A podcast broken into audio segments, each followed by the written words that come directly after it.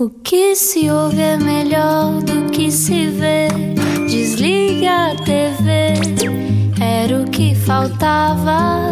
A vida acontece quando anoitecer, era o que faltava. Juntos eu e você. Juntos na Rádio Comercial, muito boa noite mais uma vez e obrigado por estar no Era o que Faltava. E hoje eh, vamos eh, falar sobre um tema que sabemos eh, que é difícil, mas é um tema que sabemos que é também necessário. Se há coisa que nos podemos orgulhar sempre deste programa é que humanizamos todos os lados de todas as situações, incluindo de uma situação difícil como esta que está a acontecer no mundo inteiro neste momento. Doutora Ana, pronta para isto? Prontíssima. Hoje, Vamos... finalmente, a conhecer a nossa convidada de hoje, que já tinha estado cá, mas remotamente durante os confinamentos. E agora, uma introdução pomposa. O que é que é ser psicóloga em contextos de crise humanitária e conflitos armados? As missões da nossa convidada já a levaram a Moçambique, à Síria, à Líbia, à Colômbia e até já esteve na Ucrânia em 2014, onde trabalhou diretamente com as famílias e crianças durante o conflito na Crimeia. Diz que, independentemente do contexto em que as pessoas estão, o que interessa é a forma como lidam com as emoções. E hoje, para além de percebermos como se explicam situações de guerra a quem as assiste, ouvimos o testemunho de quem cuida daqueles que as vivem na pele. Conosco, Maria Palha. Bem-vinda Maria. Boa noite, bem-vinda. Obrigada pelo convite. Oi, peço desculpa que tinha o microfone em baixo, agora sim, vamos ouvir a tua doce voz. Olá, obrigada pelo convite. Muito bem-vinda, mais uma vez e agora presencialmente, uh, depois de, de, dessa primeira experiência, como falou a Ana, uh, remotamente, uh, que nos faz lembrar que vivemos durante dois anos numa, numa pandemia que nos obrigou a fazer, por exemplo, rádio remotamente, trabalhar remotamente. Tudo o que não precisávamos neste momento era de, daquilo que está a acontecer se bem que é uma coisa que infelizmente tu conheces, mas da melhor maneira possível, que é a tua missão nos últimos anos tem sido também estar presente nestes contextos difíceis, precisamente para ajudar as pessoas que passam isto e que vivem isto na pele. Sim, é, de facto tem sido. É, muitas vezes até tenho repetido alguns contextos. Ou seja, estive tive na Ucrânia em 2014 e neste momento poderia estar a caminho da Ucrânia novamente. Uh, e é, é de lamentar, uh, mas estas guerras, pronto, há muitas delas que se mantêm, uh, como na Síria. Estive na Síria e, entretanto, já passaram oito anos desde que lá estive e não há resolução para aquele conflito. Uhum.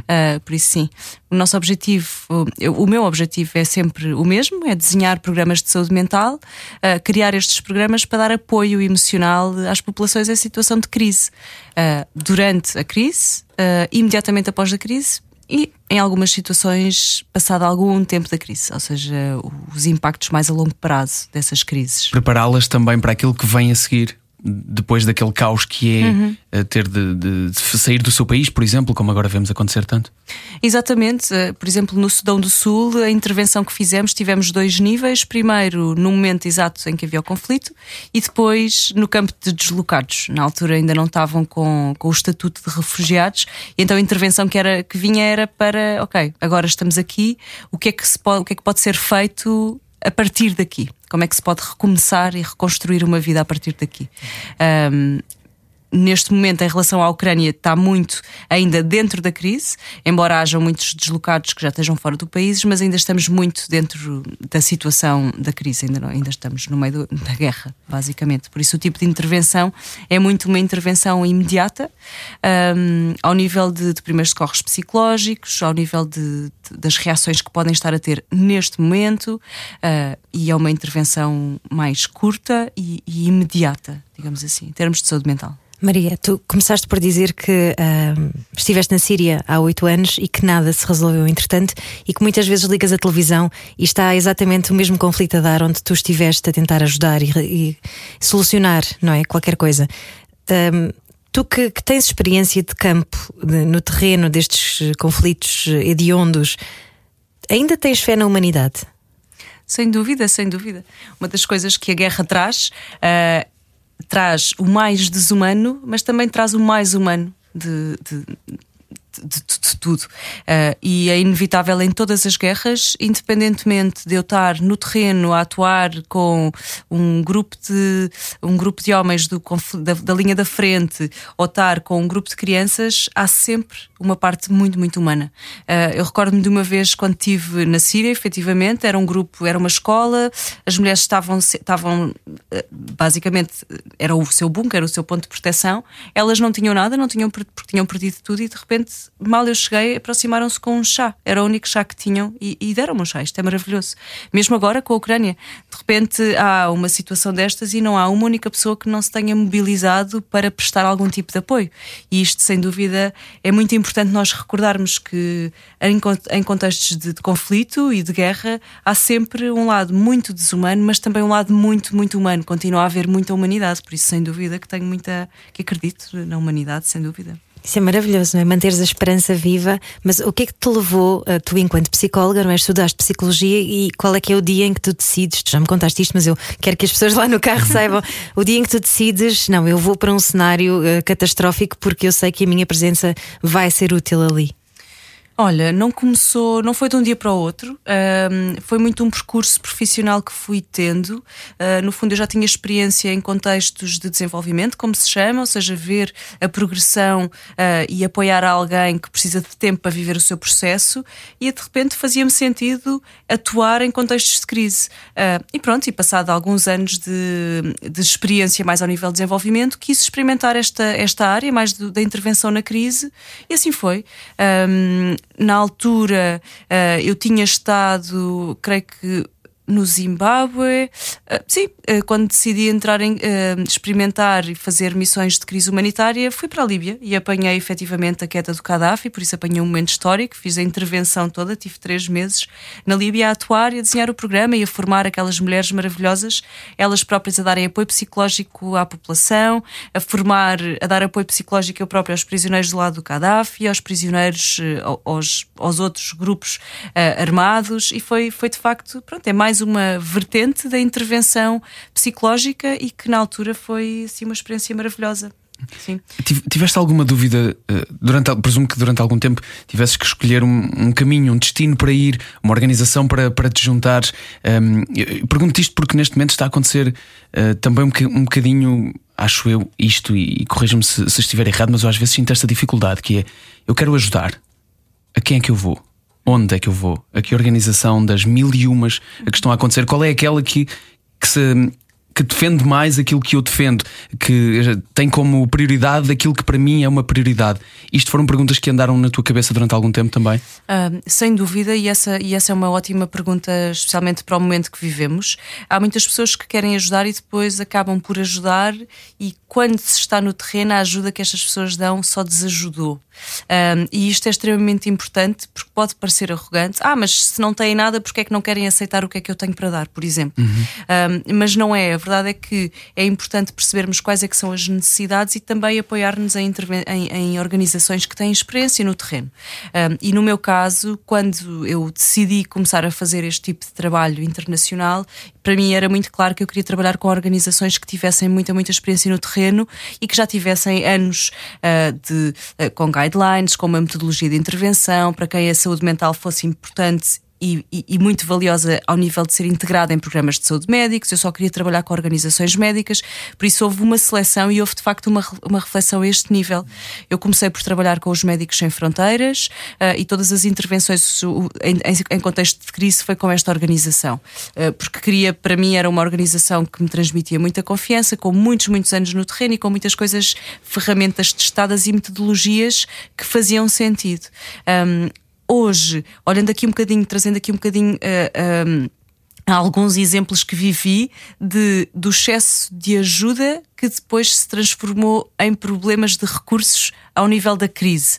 Uh, por exemplo, na, no Brasil, eu apanhei, intervi nas cheias do Brasil e de repente a comunidade brasileira mobilizou-se imensamente para, para, fazer a distribuição de todos os bens. A diferença era que no terreno não havia ainda uma estrutura sólida para receber nem os bens, nem os voluntários. Nós muitas vezes, eh, em tom de brincadeira, chamamos os eletrões livres, que são as pessoas independentes que aparecem com duas mãos uh, para ajudar, uh, só que depois exigem todo um, um recurso de pessoas para a gerir, porque de repente, ok, chega, mas vai aonde? E de repente temos uma pessoa a fazer imensas perguntas e está um médico a fazer cirurgia sem condições nenhumas, tem alguém que está a atrapalhar. Temos é. um voluntário que de repente tem medo de sangue e até desmaia e acaba por ser este voluntário que precisa de apoio. uh, a boa intenção tem de ser canalizada. É importante saber como ajudar. Hum. Em Moçambique também, uh, durante as intervenções que fiz, havia muitas. Uh, um exemplo, as pessoas enviavam botas de neve para um moçambicano que está no terreno com aquele calor. O que é que, qual era a utilidade? Então é extremamente importante saber como uh, e o que fazer. E depois as pessoas em, em, termos gerais, esta questão da ajuda humanitária, as pessoas preferem não dar dinheiro, preferem dar em bens. Só que muitas vezes, para conseguirmos, imaginem, neste momento na Ucrânia já estamos há 15 dias, as organizações locais que trabalham com voluntários precisam daqueles voluntários, mas as pessoas são voluntárias, por isso têm os seus trabalhos. Então é preciso criar cargos que, para pagar os recursos humanos destas organizações e aí é preciso de facto haver fundos, uh, dinheiro. Por isso, conhecer bem as organizações que estão no terreno, neste caso a nível ucraniano, a associação, há pouco falámos da Associação de Ucranianos, com certeza que saberá organizações que possam estar no terreno, uhum. mesmo a nível internacional, a Cruz Vermelha Internacional, a Portuguesa está no terreno, a tentar estar, porque os cordões humanitários estão tão difíceis, os próprios médicos sem fronteiras estão no terreno, por isso conhecer aqui um bocadinho as organizações que já lá estão, e que se pode apoiar eh, financeiramente e depois escolher também as, que se, as com as quais nos identificamos. Falávamos aqui desta questão de valores, ou seja, eu identifico-me com esta organização ou não, ver a missão, ver a visão, dar uma vista de olhos, uh, porque culturalmente não estamos muito habituados a, fazer, a, a, apoiar, a fazer uh, ajuda humanitária a partir de casa Sim. e há muitas coisas que possamos fazer, Sim, é preciso saber. E acho que a nossa, a nossa cultura. Um tem, tem um bocadinho isso como fundamento, muitas vezes, de ajudar alguém. Aquele, aquele chá que falaste há pouco é o tipo de coisas que nós estamos mais habituados a, a fazer. E eu vou, vou confessar-te ainda esta semana, eh, durante algum tempo, tive hum, a tentar perceber quais eram as reais necessidades, eh, porque estava a tentar perceber de que maneira é que poderia ajudar, e cheguei a essa conclusão de que, efetivamente, se calhar, eh, aquela que a, a, muitas pessoas pode não parecer tão apelativa que é o dinheiro, ou pode não parecer tão imediata, às vezes pode se transformar na coisa mais útil. Eh, eh, e, não, e eu não tinha pensado sobre isto concretamente. Ao ler um artigo, percebi as pessoas na Ucrânia têm, que têm um, um, clima muito, muito frio, não chegam um cobertor para se aquecerem, precisam de um gerador que lhes permita gerar aquecimento e, portanto, isto envolve eletricidade, envolve, envolve gasóleo, envolve tudo o que eu não posso fazer-lhes chegar. Portanto, provavelmente dinheiro será a coisa mais útil. E isto é apenas um exemplo, não quer dizer dizer que toda a gente tenha contribuído da mesma maneira, mas acho que a maneira certa provavelmente é perceber efetivamente quais são as verdadeiras necessidades e como é que nós podemos fazer chegar aquilo que é a nossa boa vontade em forma útil. Sem dúvida, até porque há imensas pessoas neste momento a tentarem uh, uh, irem, levarem carregamentos, por exemplo, de medicação, Uhum. Quer dizer, só o dinheiro que se gasta em carregamentos de medicação, mais vale poupar esse dinheiro e, e, dar, e, e doar esse dinheiro para serem comprados medicamentos mais, mais próximos do terreno. Os médicos que lá estão saberão qual a medicação certa. E é até porque há muitos medicamentos que precisam de autorizações e que chegam a determinados países e não passam. Ou mesmo comida. Ah, vamos, vamos levar daqui, saímos com imensas caravanas e vamos levar esta comida. Mas nos países circundantes, vamos poupar o, ambiente, vamos poupar uh, todos os recursos e vamos utilizar, rentabilizar da melhor forma os recursos e nos países à volta é, é fácil isto acontecer. Mas muitas vezes eu, eu, creio que é por falta de experiência e também de contacto com esta realidade, uh, não estamos tão alerta para estas opções e, e, de facto há organizações com muitos anos de experiência no terreno. Que realidade é que tu encontraste no terreno em 2014, quando estiveste em Donetsk, na Ucrânia? Olha, esta, esta guerra teve aqui, foi, uma, foi muito surpreendente para mim. Uh, normalmente, pronto, em termos práticos e por definição, a guerra são dois grupos, podem ser mais também, não é? Que lutam por coisas que acreditam que são muito importantes. Uh, por isso há sempre uma divisão, muitas vezes há uma divisão uh, ideológica. Uh, e, na, e naquela guerra em Donetsk havia uma divisão. Primeiro, os mais novos, que acreditavam de facto que podiam ser independentes. Então imagina, numa estrutura de família, os mais novos acreditavam sim, nós somos Ucrânia, nós temos que nos proteger, nós temos que nos manter. E de repente a geração mais velha acreditava ou tinha dúvidas se não seriam um, ainda se, se, seriam Ucrânia ou se não seriam ainda parte da, da ex-União Soviética, ou seja, aqui com uma, com uma ideologia ainda muito pró-Rússia. E isto fazia uma fragmentação, não só em termos de grupos, eu sou pró-Rússia ou sou ucraniano, mas também dentro da própria família, uh, porque havia os mais velhos que acreditavam em algumas coisas e os mais novos noutra. Curiosamente, isto acontece várias vezes, mas ali era muito marcado, as mulheres acabavam por ter aqui um papel muito de peacekeepers. Uhum. Uh, e a verdade é que as mulheres aqui tinham um papel muito, muito importante, porque acabavam por ser elas quem mediava uh, não só os mais velhos, acalmavam ali os ânimos dos mais velhos e tentavam unir-se com os mais novos, tendo em conta que a maioria dos homens, e agora é muito claro, é muito o que se vê agora, iam para a linha da frente e as mulheres acabavam por ficar com as, com as, com as crianças, não é? Um, havia também na altura muito esta necessidade de tentar encontrar aqui um, uma função, dar um sentido, porque de repente as mulheres acabavam por se retirar com as crianças uh, e ficavam organizadas e em grupos, mas afinal, qual é o meu contributo para esta guerra, tendo em conta que os homens da minha família retiraram-se para a linha da frente. Então era esta gestão, tentar encontrar aqui um sentido e um papel que era muito trabalhado ao nível de, de saúde mental. Uh, e pronto, isto é muito também o que acontece hoje aqui. Nós, com a pandemia, tive imensos pedidos em consultório uh, e o pedido específico era: eu deixei de sentir, uh, eu perdi um bocadinho o sentido da minha vida. Afinal, o que é que eu estou aqui a fazer? E isto é muito comum em contextos de de, crise uh, e em contextos de conflito armado, e na Ucrânia acontecia muito isto, mas para o grupo das mulheres. Hum. Qual é o sentido disto? Não é? Porque é que nós estamos a passar por isto? E o sentido de propósito é algo que, que tem um, um, papel fundamental, especialmente em contextos destes e, e, e em conflitos ah, armados. E, e é tão, tão mais recorrente, acho eu, nós nós, e daí ter, termos te convidado hoje e estarmos aqui a enaltecer também o que é o papel de alguém que faz aquilo que tu fazes, estar num, num, num sítio difícil como este, a trabalhar em particular este lado psicológico, porque nós ouvimos falar e vemos imagens e lembramos-nos tantas vezes de uh, fome, de lesões, de problemas numa perna, num braço, qualquer coisa. E os ataques de pânico, e os ataques de ansiedade, e esta ideia de não percebermos onde é que pertencemos, e este caos que é estar no meio de milhares de pessoas a dormir.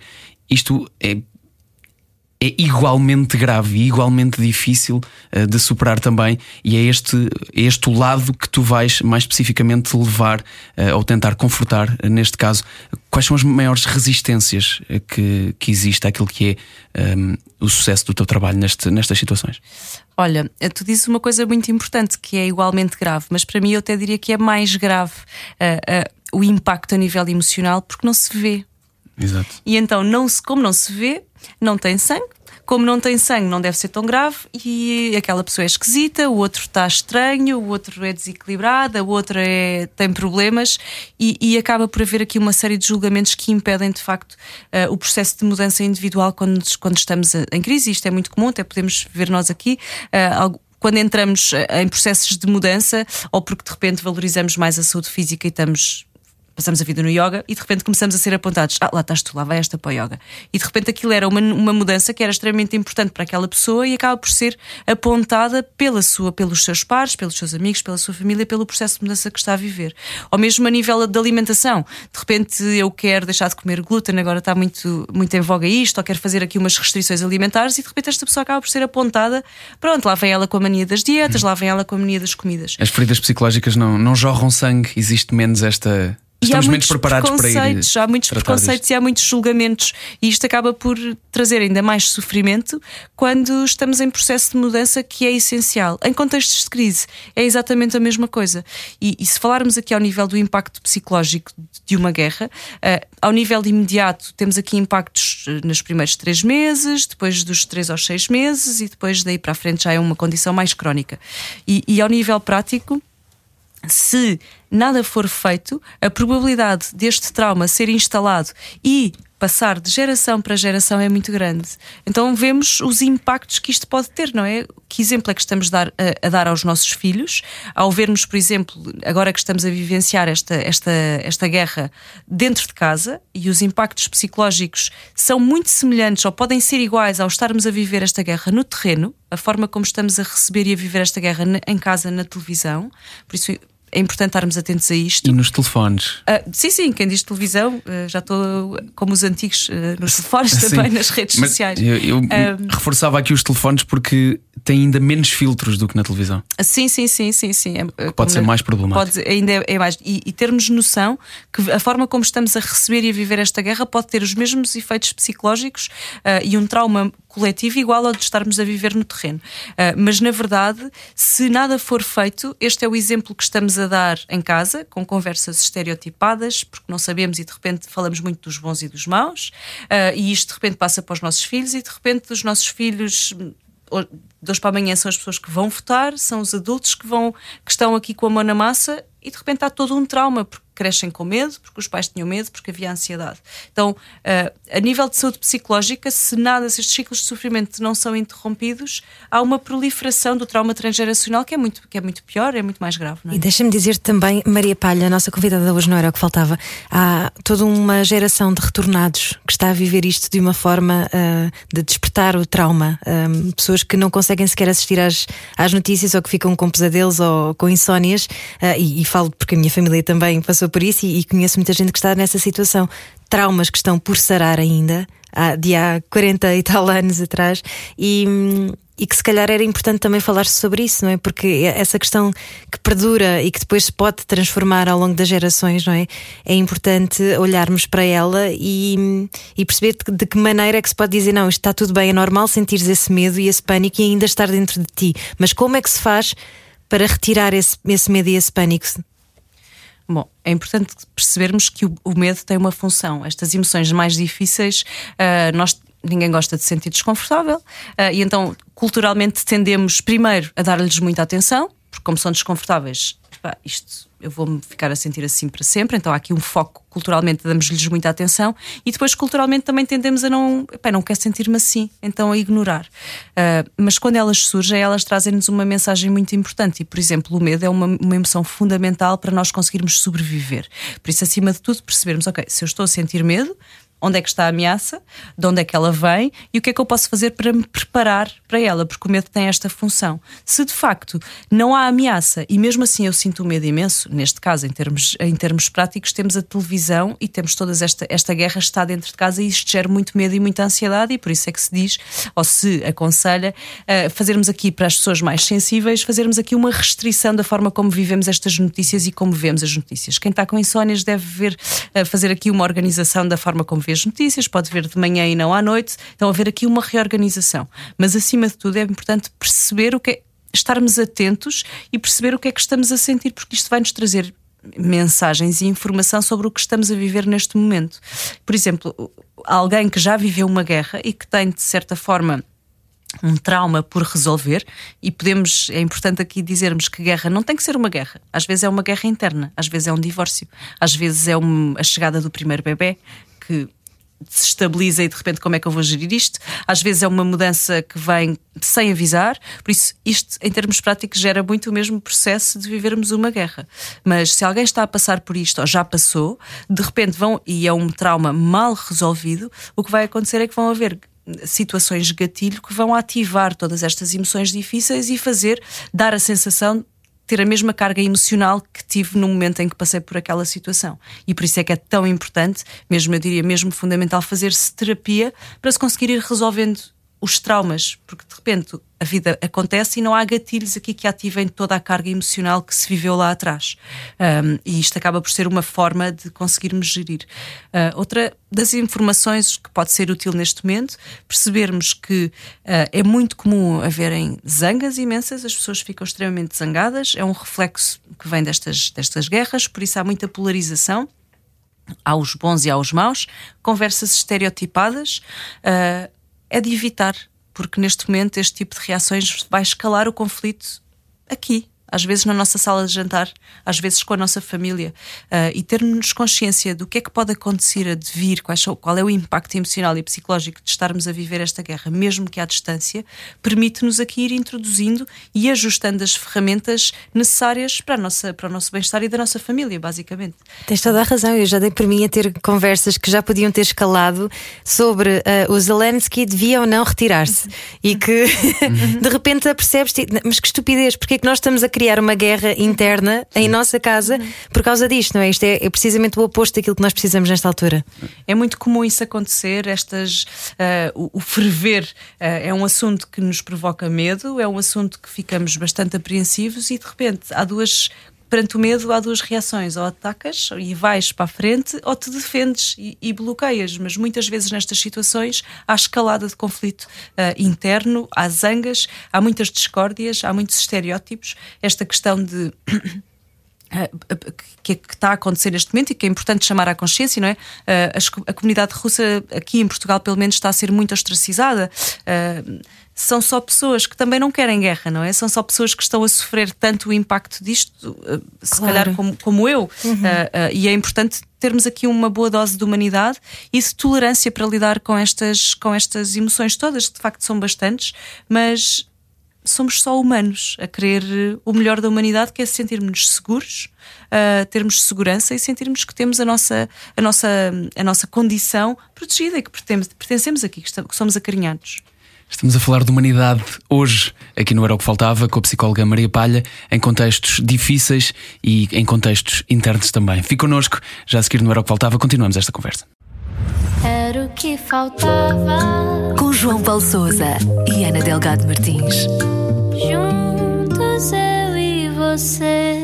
Obrigado por estar connosco, não era o que faltava. Hoje, a conversa com a psicóloga Maria Palha, habituada a contextos de crise humanitária e conflitos armados. Se bem que há pouco o que aqui falaste foi. Uh, também difícil de digerir para nós, que é eh, às vezes esta guerra não está assim tão distante. Eh, psicologicamente temos alguns um, sofremos algumas coisas que são muito semelhantes com passar efetivamente por uma guerra como esta. Isto vai ter um impacto também grande naquilo que é a saúde mental do nosso país nos próximos tempos? Um, bom, em termos práticos, se contextualizarmos a nossa saúde mental, já está, já está fragilizada. Uhum. Uh, vimos para já de dois anos de pandemia, uh, agora aqui com uma pausa para uma guerra, não é? E isto só por si já é, é pesado. Mas antes disto, em termos práticos, Portugal é um dos países com, maior, com um dos maiores consumos de antidepressivos da Europa.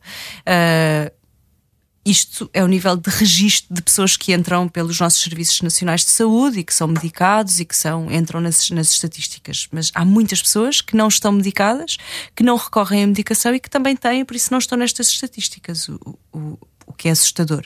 Um, e depois temos uma das maiores taxas de, de depressão um, da Europa também, por isso só por si já estamos aqui tristes. Uma depressão é nada mais, nada menos do que uma, uma tristeza muito profunda. E, e, a doença mental é uma das doenças mais incapacitantes em termos práticos, porque gera zangas, porque gera raivas, porque gera desmotivação, desânimo, uh, falta de, de empatia, uh, e isto é de facto assustador. Por isso, nós já vinhamos deste, deste lugar, com dois anos de pandemia em cima, com, muito, com um aumento de ansiedade, com as pessoas que tendencialmente estavam a tentar ainda à superfície navegar nesta mudança e imprevisibilidade toda, uh, e que depois acabaram por, por adoecer, não é? e agora, com esta guerra, já estamos fragilizados. Um, em termos práticos, falámos aqui o que é que nós podemos fazer para, para sair daí. Uhum. Acima de tudo, é trazer a saúde mental para cima da mesa. Não é para malucos, não é para doentes, uh, é tal como nós sabemos o que podemos fazer a nível físico para nos sentirmos bem e melhor e que temos que, segundo a Organização Mundial de Saúde, temos que dar 10 mil passos por dia para, para, para termos uma vida ativa, a nível, a nível psicológico e emocional há muitas coisas que nós devemos fazer uh, para introduzir hábitos. Um, e posso partilhar, partilhar convosco o, o, trabalho que fiz. Eu, durante quatro anos, entrevistei crianças do, dos quatro cantos do mundo uh, e uma das coisas que eu lhes perguntava era o que é que nós podemos fazer para sermos mais humanos. Porque, de facto, tal como aconteceu com a Ucrânia, eu acabava por ser muitas vezes chamada para o mesmo país, um, ou seja, de repente estive na Ucrânia e já vou duas, três vezes à Ucrânia, de repente estive em Moçambique já voltava lá várias vezes. Interessava-me, acima de tudo, cortar estes ciclos de sofrimento e resolvi entrevistar especialistas do mundo inteiro uh, e pedir-lhes dicas, acima de tudo, o que podemos fazer para sermos mais humanos. E deste trabalho foi maravilhoso, foram centenas de crianças uh, entrevistadas com as suas famílias, uh, as famílias davam técnicas e práticas de, de autocuidado e as crianças davam davam dicas do que podemos fazer para, para sermos mais humanos. Tudo isto resulta num guia de hábitos que podemos incluir no nosso dia a dia que são nada mais nada menos que técnicas de autocuidado para irmos alimentando a nossa conta poupança de emoções prazerosas, no fundo ajudar-nos a ter aqui um embate quando, perante uma, uma adversidade, em vez de estarmos a negativo, termos aqui uma diferente perspectiva e uma diferente forma para lidar com este embate. Um, Consegues este... dar alguns exemplos práticos? Sim, olha, por exemplo, uh, o elogio, a introdução do elogio. Uh, quando estamos em crise, uma das coisas que sentimos muitas vezes, uh, e na guerra com o medo surge bastante. Há muitas pessoas na Ucrânia neste momento a sentirem-se assim com certeza, pelo menos quando lá estive sentiam e agora com certeza. Não sei se eu vou ser capaz, não sei se eu vou ser suficientemente bom para lidar com esta situação, não sei, uh, uh, possivelmente uh, não sou a pessoa mais importante para ser ajudada neste momento. e haver aqui uma boa dose, um trabalho feito anteriormente de autoestima e de, auto, e de autoconfiança é fundamental. Uh, e de repente, uma das coisas que, os, que, que no kit de saúde emocional os miúdos falavam era do poder do elogio. Uh, elogiar as pessoas. Uh, nós, quando acordamos, decidimos. Isto era no botão. Quando acordamos, decidimos sempre que somos as pessoas. Vamos ser o melhor amigo do mundo naquele dia. Um, o Botão também é o país que tem um índice de felicidade maior, não é? Exatamente, exatamente. Uh, e isto é incrível porque de repente, uh, se eu for, se eu decidir todos os dias ser o melhor amigo do mundo, a melhor eh, irmã do mundo, a melhor mulher do mundo, se calhar eu vou conseguir contribuir de uma forma muito direta para, para melhorar o dia da outra pessoa. E isto depois traz-nos aqui um, a importância que os outros têm em momentos de crise, uh, porque há um isolamento também. Tendemos muito a isolar-nos quando estamos a sofrer.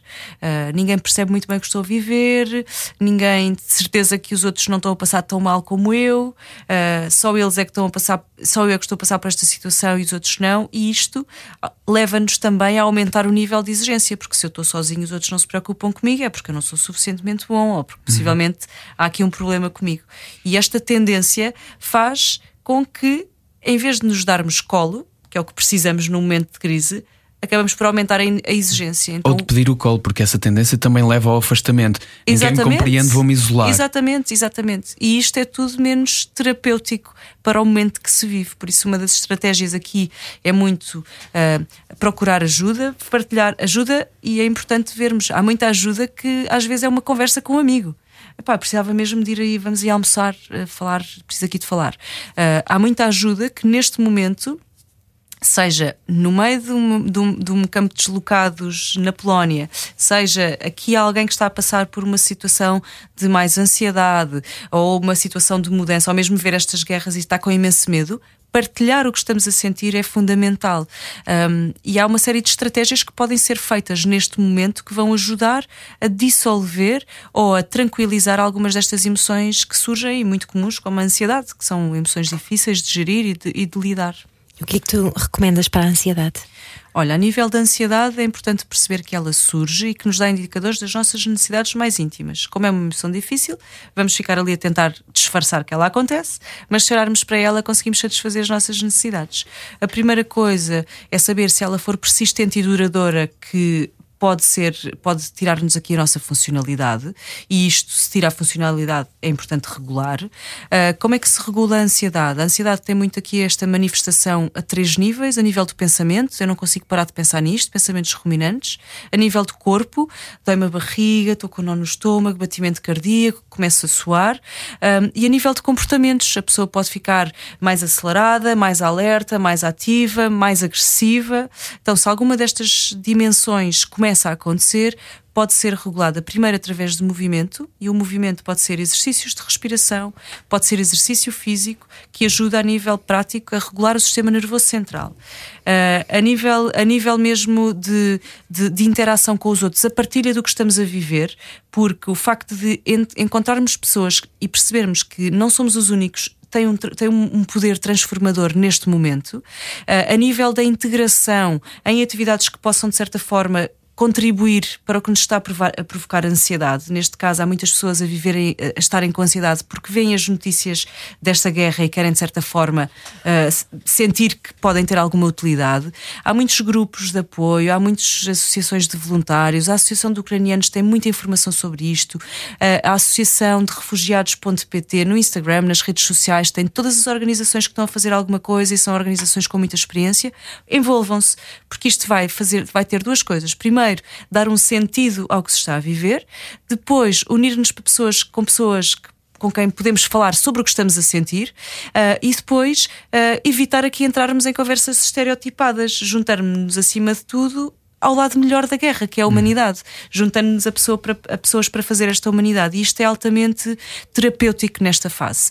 Uh, se nada disto funcionar, os níveis são elevadíssimos, continua a ter dificuldade de, de, de, de dormir. Há uma série de outras técnicas, o grounding, o mindfulness, uh, ou outras até, que podem ser vistas com um psicólogo. Por isso, se neste momento há alguns sinais de alerta a surgirem, procurem ajuda. Psicoterapia, uh, muitas vezes breve nesta fase, consegue dar respostas e ajustar ajustar diferentes ferramentas para as diferentes necessidades, porque somos únicos. Mas há muita gente que acha que psicoterapia é magia e que psicoterapia não é para mim porque eu não acredito nessas uh, coisas, não é? O que é que se responde a isso? É, psicoterapia é para toda a gente? Ah, pois, nós também poderíamos dizer que a ciência não é para nós, não é? Nós podemos continuar a querer negrar a evolução da ciência, não é? E alguém que não acredita no poder da, da psicoterapia é alguém que não tem informação sobre isso. E é importante nós acompanharmos a evolução da ciência, não é? Acompanharmos o que, o que a ciência diz a nível. Estou-me a rir porque no outro dia eu vou partilhar este, isto convosco porque achei muita piada mesmo. Um, eu vivo como uma cientista e, e, e estava presente com um outro amigo que falava sobre algumas coisas de ciência com muito menos conhecimento do que essa cientista. Um, e ela disse-lhe o seguinte, simplificando isto, e eu achei muita piada, acho que é revelador. Um, Sabes que, por exemplo, ela deu o exemplo de, de um brufeno. Sabes que tu tomares um brufeno, ele não quer saber se tu acreditas ou não. Ele vai fazer exatamente o mesmo efeito. Ele não está preocupado em nada do que tu achas sobre ele. eu acho que... Embora também haja uma coisa que é o efeito placebo, não é? Que também sim, diz que contribui, claro, mas. Claro que sim. Mas eu achei este, esta simplificação do que é a ciência, achei muito bonita. Queria partilhá-la aqui. E faz, e, faz, e faz muito sentido. As pessoas ainda há muitos preconceitos a nível da saúde mental. Uh, houve algo bom que a pandemia nos trouxe, que pôs a saúde mental muito em cima da mesa e pôs-nos a falar sobre isto.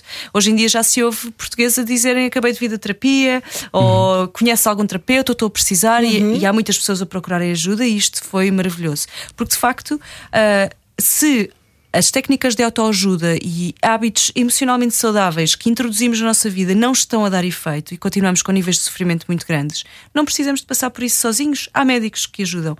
E neste caso há psicólogos, não é? Uh, Começa-se normalmente pela psicoterapia.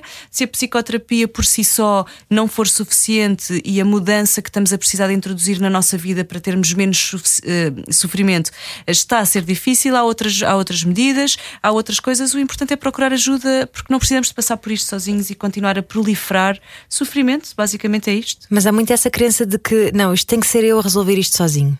Sim, eu, já, mas... eu já tive amigos que me responderam isso. Ah, sim, sim, mas uh, o psicólogo não vai, não vai resolver nada por claro, nós. Não vai dar é respostas é por, pela pessoa, não é? Claro. esse, esse, esse, esse, ponto de partida acho fantástico. Aliás, porque... vai levantar mais questões às vezes. Exato, é? normalmente. A mudança, Só dá mais um nó. o que acaba por acontecer muito em contexto bom. psicoterapêutico, uh, há um desafio que surge na vida da pessoa e, e, de repente é um espaço. Eu tenho um paciente que, que, que me disse uma coisa maravilhosa e que eu uso sempre, uh, já lhe dei os direitos de autor, é que de facto a terapia, o espaço terapêutico é um pensódromo, é o lugar lugar onde vamos para pensar e para refletir sobre as diferentes temáticas da nossa vida uh, e não precisamos de fazê-lo sozinho.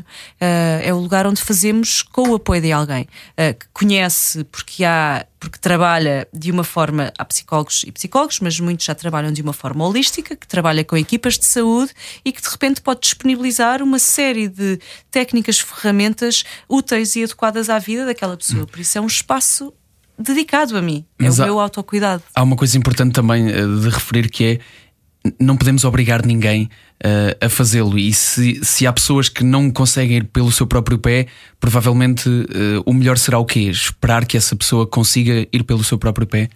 Olha, depende da gravidade, não é? Se for alguém que está, imagina, como muito deprimido há muito tempo, que já, já se isolou das pessoas, que em termos de, já, já descurou a sua própria higiene, já não tem cuidado, já deixou de trabalhar, já não vai trabalhar, ou seja, que está a nível de funcionalidade, alguém que já está a perder a funcionalidade, é importante tomar aqui algumas medidas, porque esta pessoa pode efetivamente correr o risco claro. de, de, um suicídio, não é?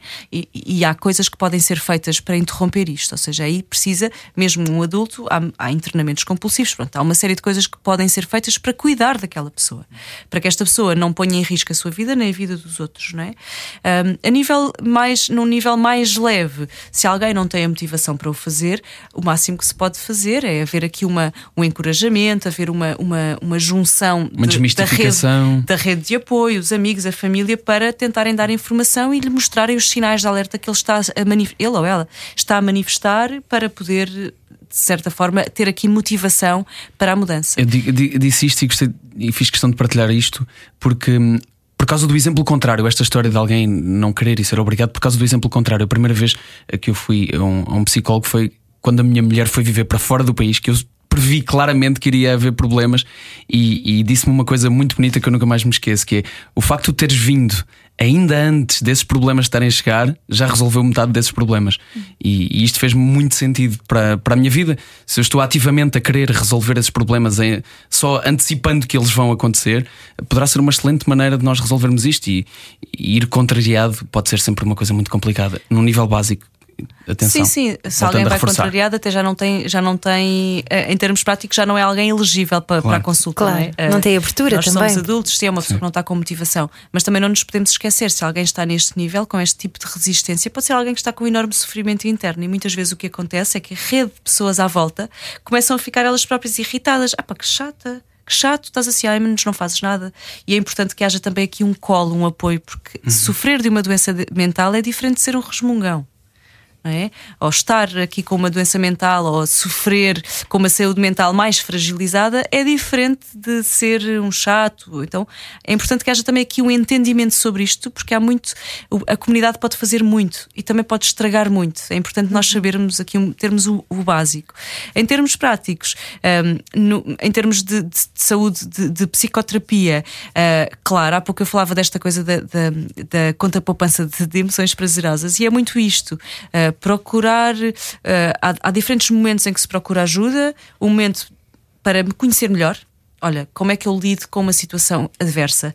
Como é que eu lido quando há uma mudança? O que é que me ativa? O que é que me faz medo? Uh, como é que, quais são as crenças que eu desenvolvo em, em, diferentes situações? Como é que eu giro conflitos? Ou seja, há este, esta primeira fase que já por si, o espaço terapêutico dá ferramentas para lidarmos com isto. E depois há uma fase em que eu já me sinto mesmo doente e aí procuro ajuda porque já não sei o que fazer. Já experimentei tudo, já experimentei mudanças, mas continuo a ter imensas dificuldades.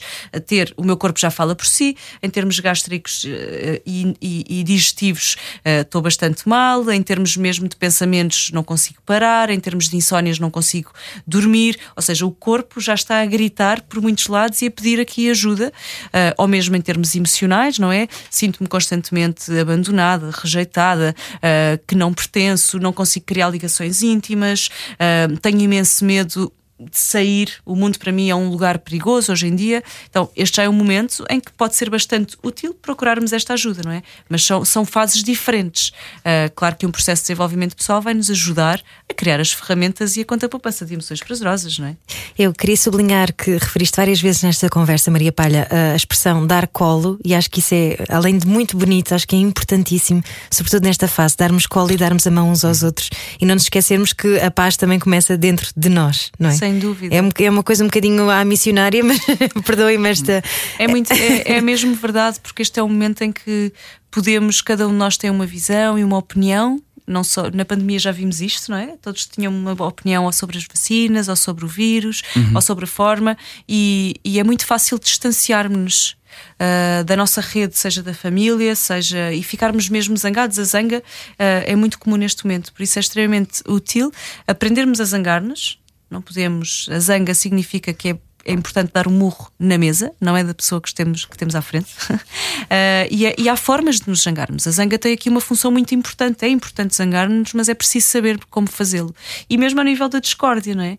Uh, as guerras surgem porque há muita, há muita desta dificuldade de chegar a um acordo, da, da negociação. Uh, e, e, é possível nós, nós aprendermos a discordar, não é? Porque no fundo, se não fizermos isto agora, neste momento estamos, temos os nossos, temos as, as futuras gerações a olhar para nós assim e a vermos afinal é assim, é possível, eu posso gritar quando não concordo com outra pessoa, é isso, eu posso zangar, eu posso cortar relações.